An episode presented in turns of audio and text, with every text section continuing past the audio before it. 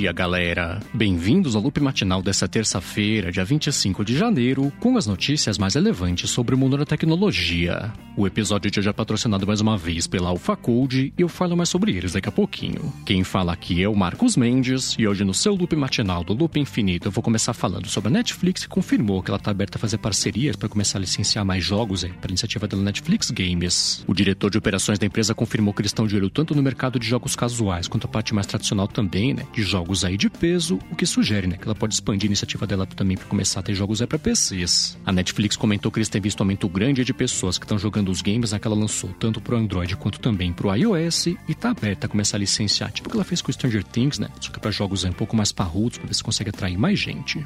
Bom, e ainda sobre o mercado de streaming, a plataforma Just Watch publicou um relatório do market share nos Estados Unidos, né, de cada serviço, e é o seguinte: eles comentaram que no finalzinho do ano passado a Netflix tinha 25% de market share, seguida pela Amazon Prime Video com 19% e depois a Disney e o Hulu empatado lá cada um com 13%. Aí o HBO Max veio logo atrás, né, com 12%. Depois muito atrás a Apple TV Plus ficou com 5% e o Paramount Plus ficou só com 2%, mas tem uma coisa interessante aí dos números todos. O curioso desse levantamento é que já que a Hulu pertence à Disney e cada um ficou com 13%, quer dizer que eles somaram 26% aí de market share, então passaram a Netflix, né, que ficou em primeiro lugar no levantamento aí com 25%. E enquanto isso, aqui no Brasil, a ANAC liberou o iFood para começar a fazer umas entregas aí com drones. A autorização prevê o uso comercial dos drones para entregar pacotes de até 2,5 kg num raio de 3 km, mas com asteriscos, né? Não pode sobreviver pessoas aí, por exemplo. Essa autorização foi para o modelo de um drone de uma empresa chamada Speedbird Aero, que fez parceria com a iFood para começar a tirar coisa do papel, e o iFood comentou essa novidade, né? Falou que é só um pedaço do trajeto que vai ser feito por esses drones. Então a ideia aqui é que o drone leve o pacote para o entregador num ponto, uma espécie de um ponto físico, né? Um aeroporto de drones lá do iFood para o entregador pegar esse pacote e aí sim fazer essa última etapa aí do caminho. Agora, ainda sobre as coisas do iFood, pintou um processo daqueles processos que vai e vem, né? Pintou um processo agora que falou que existe sim vínculo empregatício entregador de comida e a plataforma. Até num processo que envolve terceiros aí, uma logística chamada THL. O que rola é que essa THL tem um contrato de exclusividade para fazer entregas para o iFood. O ex-entregador que saiu da empresa processou, né? Querendo os benefícios trabalhistas e ganhou esse processo. A THL tentou se defender com aquele mesmo argumento de plataforma plataformas, né, que fala que eles fazem só meio de campo, o pessoal é freelance, né, contratado, cada um faz seu horário, o próprio chefe, coisa desse tipo, mas não é bem assim. A juíza do caso observou que tinha até escala para os entregadores, né, o que é um tipo de coisa que estabeleceu o vínculo empregatício, então ele vai ter que receber, o ex-funcionário receber benefícios aí, tipo férias e 13 terceiro proporcionais. E por último, aqui agora das coisas do Brasil, o Banco Central confirmou que vazaram chaves Pix aí de 160 mil clientes do Acesso Bank.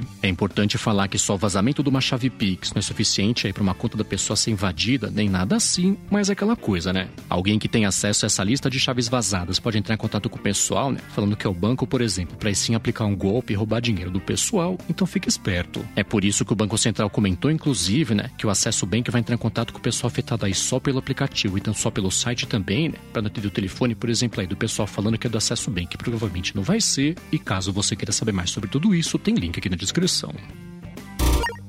Bom, e agora do Brasil a gente vai para Europa, onde parece que vazaram os preços aí do Galaxy S22, né, da linha completa dos telefones que estão para ser anunciados. Então parece que os preços do S22 e S22 Plus também de base, com 8 GB de RAM, 128 GB de espaço, vão seguir inalterados em relação ao S21, e na prática é assim. É 850 euros aí pro preço do Galaxy S22 normal e 1.050 euros aí pro S22 Plus. Já o S22 Ultra, isso claro, né, se o vazamento estiver certo, vai a partir de 2.050 euros para a versão de 8 GB de RAM e 120 128 GB de espaço, o que é metade da memória RAM em comparação com o S21 Ultra. Já do outro lado da coisa, falaram que ele vai custar 1.450 euros para a versão com 12 GB de RAM e 512 GB de espaço, mas claro, né, que nada confirmado oficialmente por enquanto pela Samsung. A especulação agora é que eles vão ser anunciados dia 9 de fevereiro, né, do evento Galaxy Unpacked, e não no dia 8, como tinha pintado os rumores anteriores, mas claro, né, que dependente é do dia 8 ou dia 9, vai ter cobertura do canal do Duplo Infinito no YouTube. Agora, ainda sobre as notícias da Europa, um grupo de centenas de publicações publicações e grupos de mídia, né? anunciantes, por exemplo, também mandaram um documento lá para o que regulamenta a concorrência no continente, querendo bloquear que o Google possa impedir o uso de cookies de terceiros no Chrome, como está planejado aí desde o ano passado. Essa mudança que o Google anunciou lá no ano passado foi bastante polêmica, né? ele adiou até o começo aí da coisa toda, mas agora sim, né? parece que nesse ano que ele vai colocar em prática esse bloqueio de cookies de terceiros. Aí os grupos de mídia europeus estão argumentando agora que se ele realmente fizer isso, eles vão limitar demais esse mercado, né? enquanto o próprio Google aí, com os cookies dele mesmo não vai ser é afetado por isso, vai privilegiar os anúncios dele acima de todo o resto do mercado, agora esperar para ver, né? Isso tá acontecendo justamente no momento, inclusive, em que o Google acabou de entrar com recurso nos Estados Unidos num outro processo, envolvendo até o Facebook também sobre conluio, né? Do mercado de publicidade digital. Então tá bem feia a coisa pro Google nesse mercado todo, né? Que ele deve tomar um gancho aí muito em breve. E já que eu citei o Facebook, deixa eu comentar que ele e a Amazon também bateram recorde de gastos ano passado em lobby em Washington, com aumento aí cada um de 7% na comparação ano sobre ano.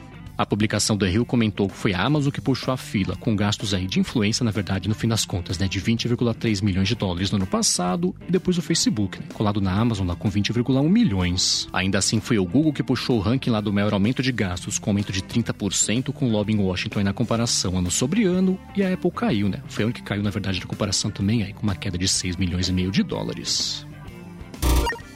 Bom, a seguir eu vou falar sobre a camada extra de segurança que parece que vai pintar finalmente aí no WhatsApp para computador, mas antes disso eu vou tirar um minuto aqui do episódio para agradecer a AlphaCode que está mais uma vez aqui patrocinando o Loop Matinal. A AlphaCode é especializada no desenvolvimento de aplicativos para empresas que querem fazer essa transformação digital, ela está com desconto aqui especial para quem é ouvinte do Loop Matinal e tem que fazer um aplicativo. Ela já fez mais de 200 aplicativos para Android e para iOS também, que foram baixados já mais de 20 milhões de vezes, e você que precisa de um app para o seu trabalho, para sua empresa ou para o seu produto também, ou se você tem um app né, que melhorar seu aplicativo, ou tem uma ideia bacana que você não sabe como fazer para tirar do papel, faz o seguinte: acessa ao site alfacode.com.br, alphacode.com.br. Aí você bate um papo com eles, né? Explica a sua necessidade, comenta que é um ouvinte aqui do Loop Matinal e pronto, você consegue fazer seu aplicativo com eles com desconto. Então, mais uma vez, para fazer seu app nesse ano com desconto com a AlphaCode, acessa lá alfacode.com.br. Muito obrigado AlphaCode pelo patrocínio contínuo aqui do Loop Matinal.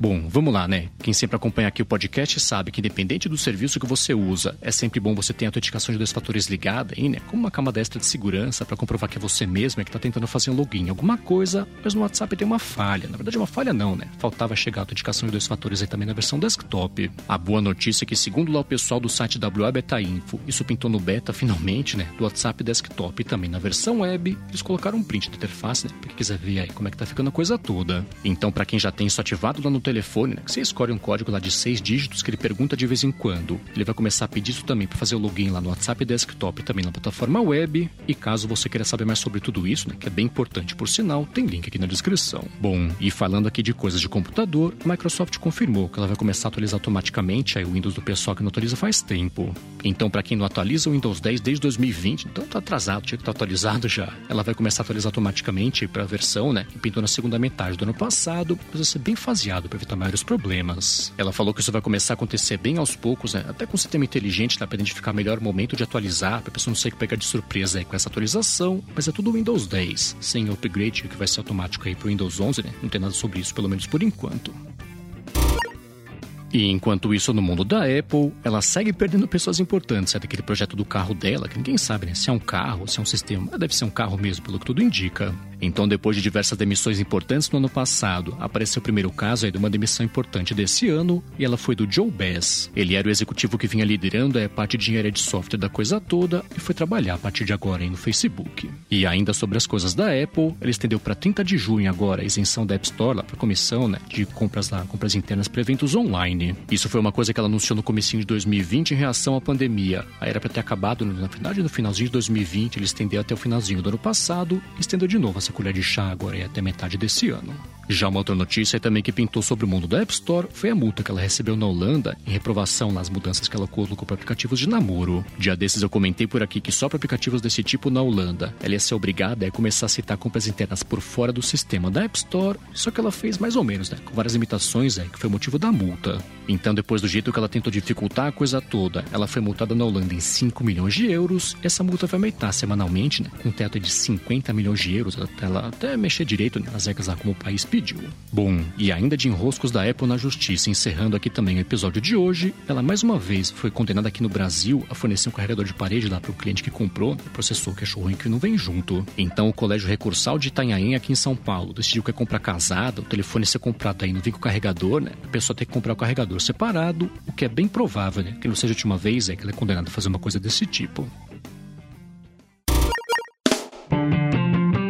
Isso aí, galera. O Loop Matinal do Loop Infinito vai ficando por aqui. Se você quiser se inscrever no canal do Loop Infinito no YouTube, o link tá aqui na descrição do episódio lá do loopmatinal.com, junto com os links das notícias que comentei hoje. Agora, se você tem uma empresa, um aplicativo, um podcast bacana e quiser anunciar aqui no Loop Matinal, manda um e-mail para comercial@loopinfinito.net pra gente bater um papo. Já se você quiser falar comigo no Twitter, procura por MVC Mendes que eu tô sempre por lá. Obrigado pela audiência, obrigado ao Facode também pelo patrocínio contínuo aqui do Loop Matinal, e eu volto amanhã de manhã. Falou!